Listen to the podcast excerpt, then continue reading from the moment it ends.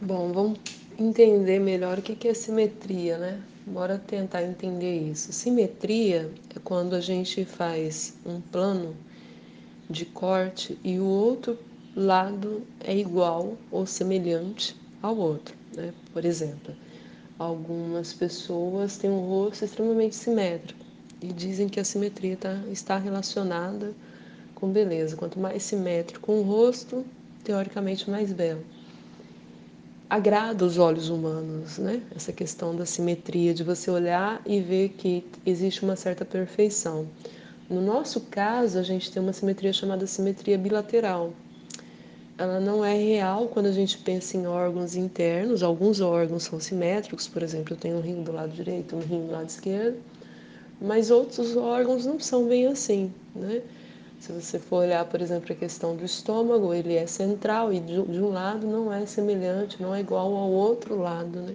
Que ele tem. Seria, se ele fosse igualzinho, se ele fosse semelhante, quando você passasse um corte, seriam os dois lados extremamente iguais. E até outros órgãos que a gente poderia falar. Mas a simetria é muito importante, principalmente quando vocês forem fazer anatomia na universidade. Né? Os cortes simétricos que a gente tem na universidade, eles acabam direcionando as aulas de anatomia. E dentro disso existem vários planos de simetria, né? vários tipos de simetria. Quais são os tipos de simetrias que a gente tem?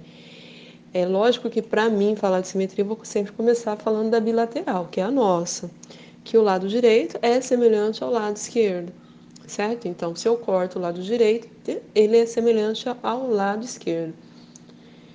Não totalmente, tá? Por exemplo, eu tenho, eu tenho lunares, né? Em espanhol a gente fala lunares, em português a gente fala pintinha. Eu tenho aquelas pintinhas no, no rosto, espalhado. Então é óbvio que as pintinhas que eu tenho de um lado não tenho do outro. Então, por isso que a gente não é totalmente simétrico. Sempre tem uma variaçãozinha de uma coisinha para outra. E a gente tem a simetria radial dentro disso. A simetria radial seria, por exemplo, o caso da bolacha da praia, de um dos lados dela, né, do ouriço, acho que o ouriço é até melhor do que a bolacha da praia. Que qualquer lado, qualquer corte que você faça nele, é todas as retas que passem pelo eixo central, certo? Eles vão te dar um lado igual ao outro. Então, se eu cortar passando pelo eixo central, um lado vai ser igual ao outro. Não importa, eu posso fazer, sei lá, milhares de cortes ali, que um sempre vai ser igual ao outro.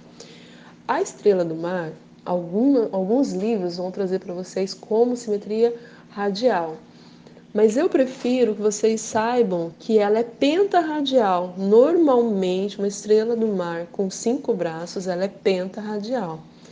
Por que, que eu estou explicando isso a mais para vocês? Porque eu quero que vocês entendam que não é necessariamente radial. Está errado falar que ela é radial? Não está errado. Mas se o exercício falar que é penta, vocês já ficam com essa informação a mais, entendeu?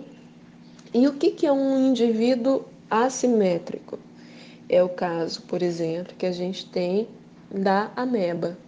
Não existe um jeito de cortar aquele ser que o outro lado seja semelhante, porque ela é deforme, ela não tem uma forma, né? Então, aquela falta de morfologia que ela tem, aquela forma de formato, faz com que, mesmo que eu tente, eu não consigo encontrar naquela meleca, digamos assim. Pensa naquele, no slime que as crianças fazem, né? Você não consegue cortar aquilo ali de forma simétrica. Pode ser que num determinado você até consiga, mas como é um ser vivo que vive mudando de formato, você acaba não tendo simetria. É, as árvores, de maneira geral, elas têm simetria, mas algumas plantas não têm simetria. E você consegue observar isso na natureza.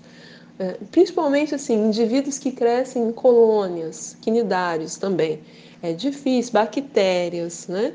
A bactéria em si, unicelular, você consegue, mas se você pensar nela como um todo, você não consegue. Mas você teria que pensar dessa forma. O assimétrico é aquele que, quando você passa um corte, você não acha um eixo de simetria. Quando você passa um corte pelo eixo central. O radial é aquele que você pode passar vários cortes e ter né, um eixo de simetria. O pentarradial você tem cinco, como o próprio nome diz. E o bilateral, que é o que parece que deu mais certo né, na natureza, que a maioria dos seres vivos tem uma simetria bilateral. Você tem um lado, um lado semelhante ao outro, ou o lado de cima semelhante ao de baixo, ou o lado direito, que na maioria dos casos é semelhante ao esquerdo.